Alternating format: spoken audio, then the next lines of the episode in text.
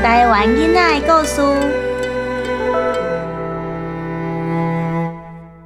二二八事件，大小朋友们，你们知道为什么每年的二月二十八日要放假吗？二二八是我们的和平纪念日，但是是在纪念谁？纪念什么呢？这一切要从第二次世界大战说起。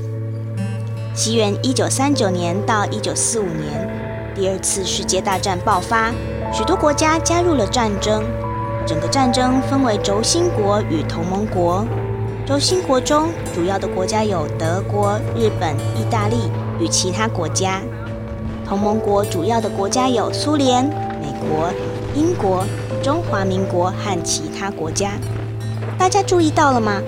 当时日本与中华民国是处于敌对的状态，而当时的台湾因为属于日本的殖民地，所以台湾人都是代表日本人参战。后来战争结束，同盟国获胜，轴心国战败，因此日本属于战败国。日本战败投降后，日本各地的殖民地由盟军控制，自此失去了所有的殖民地。殖民地历史就此终结，因此日本全面撤退离开台湾。日本政府离开台湾后，台湾人因为殖民政权离开都非常开心。哎哎哎，你敢有听讲，迄个中华民国要来台湾了呢？太好了，太好了！台湾总算不是殖民地啊，会当回归祖国了。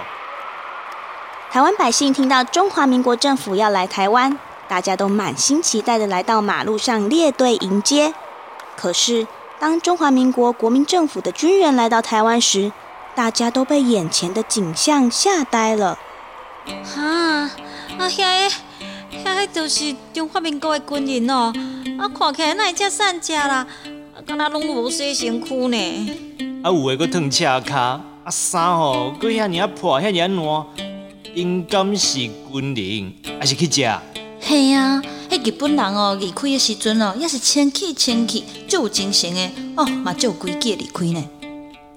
日本撤退台湾时，还存有二十万军队两年的储备粮，但国民政府来到台湾后，台湾便开始闹粮荒，米价迅速暴涨。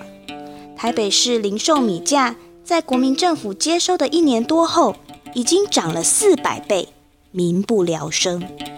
哎哎，恁敢有听讲，即马政府设置一个制度，叫做啥？叫做台湾省行政中官公署。哎，我叫些日本人走啊，就袂阁再受到殖民。设这个公署，加合全部的行政、立法、司法、军事。啊，迄个、迄个新的行政中官叫啥名哈？单仪。单仪，对啦。吼，伊哦，都敢若是新中毒哦。嘿啊，搁较咸的吼，搁有哦。搁有搁较咸的哦。是哦，像阮学校啊，新的这个校长就任以后，竟然请一个完全毋捌字的老师呢。哈？阿啥？啊毋捌字会当做老师哦？是啊，迄人吼是新校长的丈人爸呢。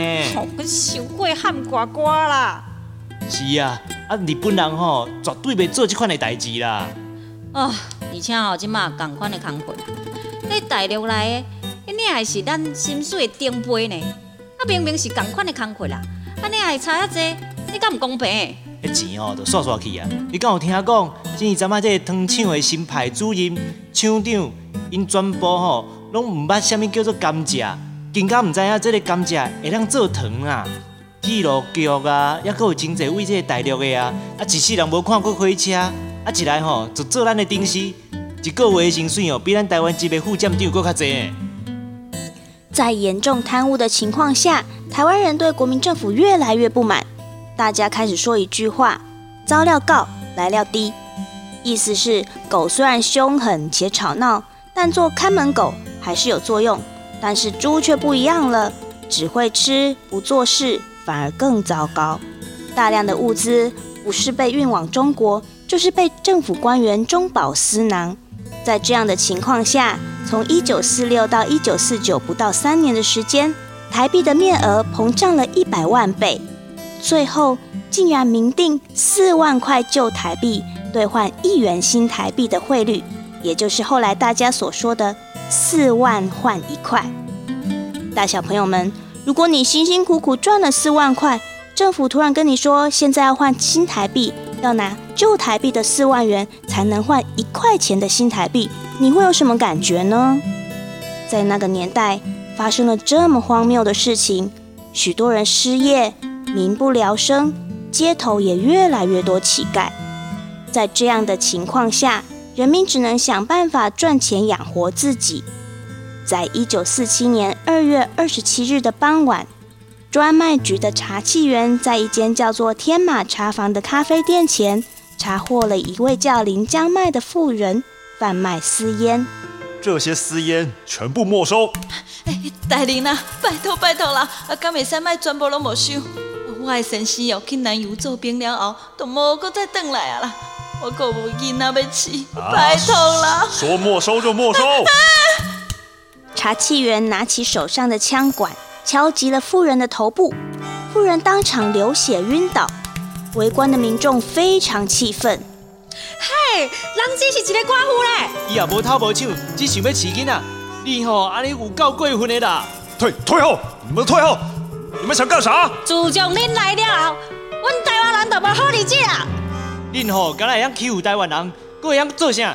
佫有贪污啦，印银票啦！你一个查某人欺负一个查某人，你什么意思啊？围观的民众非常生气，在混乱中，查缉员向民众开枪，击中了路旁的市民陈文熙。啊！警察开枪啊！太人啊！太人啊啦！警察太人啊！民众包围了警局和宪兵队，要求把开枪的人员法办，但没有得到任何回应。第二天，二月二十八日。大批民众到专卖局抗议，并冲入了台北分局抗议。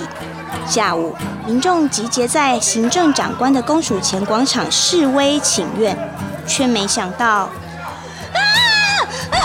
救人啊！死人啊！啦！死人啊！啦！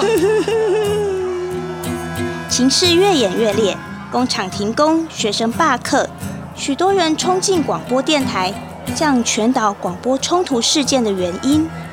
消息的放送像是点燃台湾人心中的火把，各地陆续出现骚动，双方不断出现伤亡事件。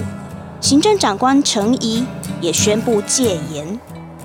三月一日，省参议员等民意代表组成弃烟血案调查委员会，推派代表向行政长官陈仪建议，组织二二八事件处理委员会。陈仪答应了要求。当天于电台播称，立即解除戒严令，开示被捕的民众，禁止军警开枪，官民共组处理委员会。许多知识分子加入了处理委员会，也提出了许多改革的想法。这些改革要求，在现代的我们可能会觉得是很自然、很正常的民主人权价值，可是，在当时却是求之不得。但是，陈瑜对于处理委员会提出的政治改革看起来虚心接受，却一边向南京请兵来台。当他得知南京派来的军队已经出发，便不再理会他原先认可的二二八事件处理委员会，更在最后宣布为非法组织而被命令解散。而参与会议的许多社会精英，也在之后陆续遭到清算，包括画家陈澄波。嘉义市参议员卢炳清医师、台北市参议员黄朝生医师、台湾省参议员王天丁等等，好多好多人。三月九日，军队进入台湾，在台湾各地展开了血腥镇压。三月二十日，长官公署开始在全台各地展开清乡行动，以连坐法的威胁，逮捕枪毙了许多人。二二八事件中的死伤人数，至今仍有许多说法。根据一九九二年由行政院设立的研究二二八事件小组公布的《二二八事件研究报告》，估算大约一万八到两万八千人。而死伤人数背后，他们的家属、朋友都活在恐惧与困苦中，受难人数无法估计。然而，在最黑暗的地方，总能看见最耀眼的光芒。受难者嘉义市参议员卢炳清医师，事件爆发时，他刚从阿里山考察回家。卢医师，代志大条啊啦！家己代表团的议员，呃，亲像拢去用压去啊啦！刚会什，刚会发生什么代志啦？大家免紧张，我去了解一下。卢炳清的大姐知道卢炳清平时在议会常常打击不法弊案，是贪污高官的眼中钉。大姐收拾好行李，阿弟，你敢袂当卖加入委员会啊？你有某囝呢？你即马应该紧离开保命这事啊！可是卢炳清说，我家己是参议员，哪会当无出面来解决代志呢？果然，卢炳清这一去就再也没回来了。在他遭受枪决前，他写下了与妻子的诀别信。信的最后写道：“我之所以不愿逃亡，完全是为了你，为了孩子们。我之所以不愿逃亡，完全是为了你，为了孩子们。虽然自认傻瓜加笨蛋，但挚爱是可以超过一切的。”而他的妻子在他的墓碑上留下了五个字：“死在历史上。”大小朋友们，二二八的故事听起来让人心痛，但这就是历史。